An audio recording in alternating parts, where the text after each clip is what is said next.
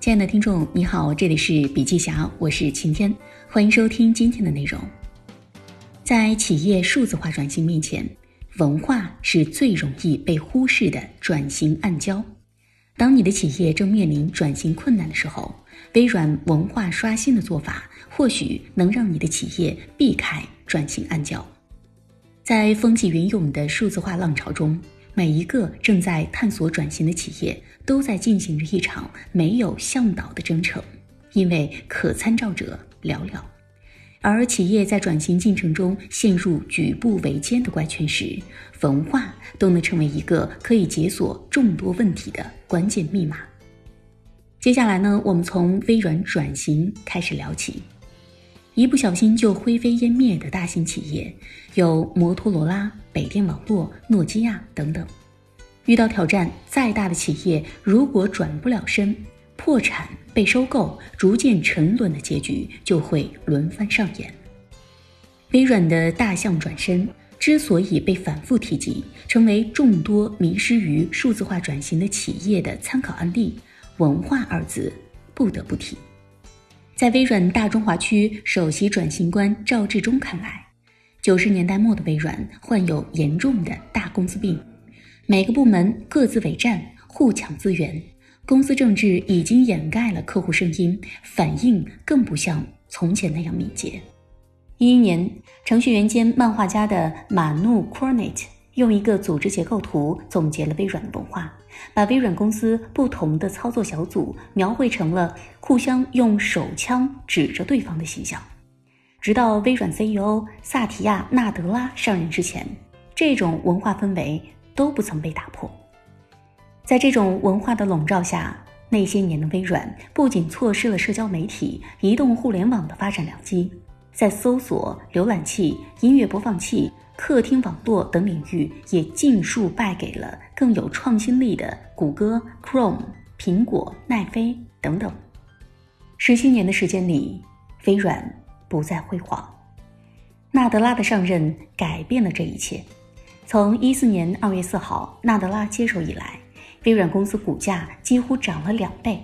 微软的市值超过了万亿美元，成为全球市值第一高的公司，高于苹果、亚马逊和 Alphabet。Evercore ISI 公司分析师科克·马特尼就曾说过，纳德拉显著改变了微软文化。纳德拉在一四年担任微软 CEO 时做的第一件事就是强调文化转变。他曾提到，重塑组织文化将是我的首要任务。所以，纳德拉一上任做出的第一个决定就是布置一项阅读作业，让所有高管都去读马歇尔·卢森堡的《非暴力沟通》。这是一本关于和谐共处、促进合作的著作。对于很多微软员工来讲，这是纳德拉不仅要重塑微软商业战略。而且呢，还要改变微软企业文化的第一个明显信号。而此后的五年时间里，纳德拉教会了微软十二万名员工成长型思维的重要性、同理心的重要性。这些文化的变化也同样感染了开发者、顾客，甚至投资人，让他们开始以一种全新的眼光和方式看待微软，并且对微软的未来有了更大的期许。而这一切。都是文化的魔力。今天微软在转型中的成就有目共睹，我们也看到了文化转型对于企业数字化转型成败起到的至关重要的作用。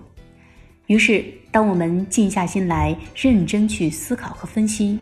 为什么我的数字化转型并不顺利的时候，就会发现那些转型过程中遇到的一系列问题，都是文化惹的祸。首先是缺乏感知，在面向数字化时代的转型时，员工不了解企业采用人工智能的必要性及其对组织的价值，这是一个极大的阻碍。尤其是在一些传统企业中，中层管理人员他们会尽其所能地抵制任何对现状的改变，根本原因就在于他们缺乏对 AI 将会给企业数字化转型带来的积极意义和长期价值。而这样的抵制，很大程度上干扰了领导者对员工队伍进行必要的调整，拖累企业数字化转型的步伐。第二是缺乏渴望，员工不愿意采纳，也不愿意积极支持企业引入 AI，企业转型的步伐只会越迈越艰难。很多企业员工对企业引入 AI 技术心存抵触，尤其在组织相对更稳定和舒适的企业中，员工产生的抵触情绪越严重。最主要的原因是，虽然今天的员工每天都泡在微信直播游戏当中，但是。人工智能将改变他们习以为常的工作流程，变革他们舒适的组织，所以他们的抵触情绪更为严重。实际上，员工抵触也有好的一面。企业可以看到推进人工智能过程中方式方法的不足，进而呢去改变方式方法，制定一套相对完整的落地路线图，引导员工接纳并且支持转型。第三点就是缺乏知识。在转型的过程中，因为很多企业在引入人工智能技术之后呢，没有及时的做好员工培训，或者没能让员工尽快的跟上新技术的学习路径，导致员工对技术知之甚少，不懂操作，让技术很难为企业所用。第四点就是缺乏行动，在转型的过程中，培养和训练同等重要。但是很少有企业能够让员工将所学的知识付诸行动，这导致了员工个人或者是企业部门因为缺乏实践条件，很难处理解决突发问题。比如说，很多企业启动数字化转型之后，信息化、安全部门等等不健全，无法实现可能存在的漏洞。第五点呢，就是缺乏强化，不能确保企业的新的能力和行为保持良好的状态。这也同样制约着企业转型的步伐。比如说，一个人工智能应用在销售业务上，但是呢，企业却没有查找潜在的风险漏洞的能力。对于企业来说，改变企业文化是复杂的。在数字化转型的过程中，就绪文化不可能是一口吃成个胖子的。但是呢，越是缓慢而艰难的，越是值得的。微软转型的成功，文化转型功不可没。中欧商业评论曾这样评价纳德拉的这场文化革新：很多人把微软重回聚光灯的原因归结为成功的实施了云战略，这话只说对了一半。顺利云化是所有人看得见的那部分，真正让微软焕然一新的，不是任何实打实的战略、产品或市场定位。而是纳德拉在根子上重塑了微软疾病已久的文化。那么，微软是如何推倒文化转型的五座大山的呢？为了让微软从过去的内部冲突与竞争的文化中摆脱出来，纳德拉和他的团队定义了一系列文化变革。在纳德拉上任的第一天，他就宣布确立了微软“移动为先、云为先”的战略，并引导员工这样思考。是什么使微软与众不同？如果微软消失了，这个世界会失去什么呢？此外呢，为了与员工达成战略共识，纳德拉还列出了自己工作第一年的五个事项，而被放在第一顺位的是就使命感、世界观和商业及创新愿景进行明确、定期的沟通。为了加强高层领导者的支持和承诺。纳德拉把他们召集在一起，就公司未来的愿景目标达成一致。为确保团队成员的意见统一，并向大家展示自上而下共同负责的重要性，他每周五和团队召开会议，就公司应当把握的机会达成统一，以及制定关系全公司上下的各类决策。为了激活新的文化，并使之深入人心。高级管理层通过校准关键指标、绩效管理、奖励措施以及领导力发展，剔除公司无法接受的行为，同时呢，强化理想的行为。各类有针对性的组织架构调整并举，从根本上推动微软的业务转型。此外，纳德拉也十分重视员工的支持、学习和提升。多年来，纳德拉一直在努力让各个部门的同事接受 AI 带来的新的、更有效率的工作方法。如今，连财务部门都已经自学 AI、机器学习、语音分析，写自己的 Python，因为他们希望透过这些分析降低应收账款的风险。此外呢，在微软，员工有很多学习的资源，比如说 My Learning，一个有趣的机器学习方式。微软大中华区 CHO 陈艳艳曾介绍，My Learning 可以根据员工的角色、部门、业务，给员工分配必要的培训。同时呢，它也会丰富员工的学习体验。比方说，我喜欢看领导力方面的内容，它就会不停的推送。微软还会建立 Learning Bot 来进行分享。有的员工喜欢正心正念方面的内容，找了很多资源，他可以集中在一起分享给别人，也可以通过这个方式来扩展他的学习范围。系统还会发给员工一个通知：你还没有学习哪部分内容，或者给你分享相关的好内容。一系列的文化变革让微软变得不一样了，而变了的微软正在用它的新面貌向我们证明。文化的改变不仅能帮助企业摘得短期的成功硕果，更有利于未来长期的发展与繁荣。那么接下来呢，我们来说一说文化转型的三大通路。文化是无形的，却有迹可循。当企业在战略中决定引入人工智能之后呢，就绪的企业文化可以完全遵循以下三个方法。首先，第一个是数据公开共享。打破数据孤岛，打破数据孤岛，实际上就是要在企业内部创造一种数据公开共享的文化。这种公开共享的文化能确保企业里的每一个人都可以访问他们所需要的数据，并且呢，运用这些数据做出更好的决策，采取更有效的行动，为客户提供更好的体验。同时，这种公开分享的文化。也能让企业拥有一个数据驱动型的组织，秉持数据共享和严谨的观念，最终驱动员工之前的写作。微软在转型的过程中就发现了建立这种公开分享的 AI 文化的重要性。微软在 Microsoft 推出了一种利用 AI 来对营销潜在顾客进行评分的新方法时，通过模型发现了极不可能的结果，那就是。当他们查看 CRM，也就是客户关系系统时，他们的技术人员和销售人员之间在如何使用数据方面存在脱节，潜在客户被错误的评为不合格。微软很快意识到了这个问题。后来呢，微软在企业内部建立了一个协作论坛，将技术专家与销售人员聚集在一起，共享 AI 模型的使用方法。还让销售人员与技术专家分享哪种类型的数据对他们在对潜在顾客进行评分方面最有用。通过这样的方式，微软不仅打破了数据孤岛，在 AI 模型上也得到了显著的改善。那么第二点呢，就是鼓励跨部门职能协作。鼓励跨部门职能协作，实际上就是要在企业内部创建一个包容性的文化环境。鼓励员工能够成为 AI 转型的一部分，让所有员工都能愿意也有能力跨部门，以一种新的方式与他们以前可能从未共事的人协作。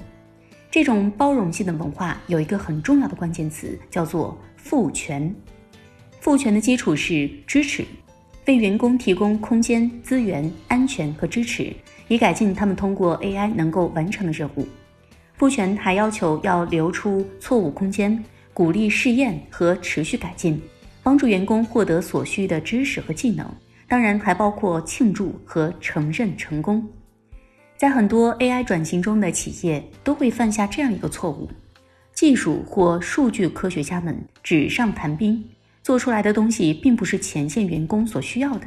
导致花费了大量的时间和精力研发的产品却无人可用。但是微软相信，最好的创意往往来自于员工。在微软财务方面的合规性预测分析工具是由财务团队的员工开发的，而不是由聘用的数据科学家开发的。因为财务最清楚业务需求，让了解业务的人成为转型过程中的核心，这是微软一直强调的。而这正是得益于微软包容的文化。第三点呢，就是有灵活的领导和管理模式。文化变革主要由领导者发动，在企业数字化转型的过程中，领导者要同时需要一套合理的治理模型来培养和激励这种文化。微软全新的企业使命是与利全球每一人、每一组织，成就不凡。纳德拉在提出微软这一全新的企业使命的同时呢，也在微软建立了一种全新的文化与领导模式。他曾在刷新中这样写道：“对我来说，作为领导者，只有两件事最为重要。首先，我们代表的是我们永恒的价值观，包括多样性和包容。第二，我们同情身边发生的伤害。”在微软，我们努力寻找分歧，庆祝并邀请他们。我们的成长心态文化要求我们真正理解和分享他人的感受。我们必须拥抱共同的人性，并渴望创造一个充满尊重、同理心和机会的社会。同理心、求知欲、成长性思维这三个关键词，正是纳德拉管理的精髓。在微软园区的很多细节之处，都体现了微软对包容性、同理心等理念的重视。比如说，自助餐厅的餐巾架上和杯子上有鼓励员工终身学习的文字；电梯门上装饰着善于倾听的文字；一些户外树上也会贴着宣传计算机与科学联合教学项目的标志牌等等。正如纳德拉所说：“作为领导者，我们必须拥抱共同的人性。”我们必须拥抱我们共同的人性，并渴望创造一个充满尊重、同理心和机会的社会。数据是变化的，AI 是发展的，业务也是会发生变化的，而这一切都在要求领导者在数字化经济时代要灵活应对，才能管理好变革。世界正在拥抱 AI，但是我们对 AI 的未来充满着不确定性。随着 AI 不断发展，一方面人们越来越相信它有可能为我们的生活带来可观的变化，另一方面呢，也引发了关于我们想要看到何种未来的复杂而具有挑战性的问题。那么，企业要如何直面这些问题呢？如何设计、构建和使用人工智能系统来对个人和社会产生积极影响？如何确保人工智能系统公平地对待每个人？如何才能最好的为新的时代做好准备？事实上，这一系列问题都在指向同一个答案，那就是每一个企业都要在人工智能的文化中植入责任意识。在经济全球化的背景下，责任意识已经成为了企业核心竞争力的重要组成部分，成为继价格、质量竞争之后衡量企业实力的重要标准之一。责任越大，企业越有可能创造出能够给人类社会经济发展带来巨大益处的技术和产品。在应对人工智能带来的伦理挑战时，领导者承担责任和问责是很重要的。正因为如此，作为人工智能行业领先者，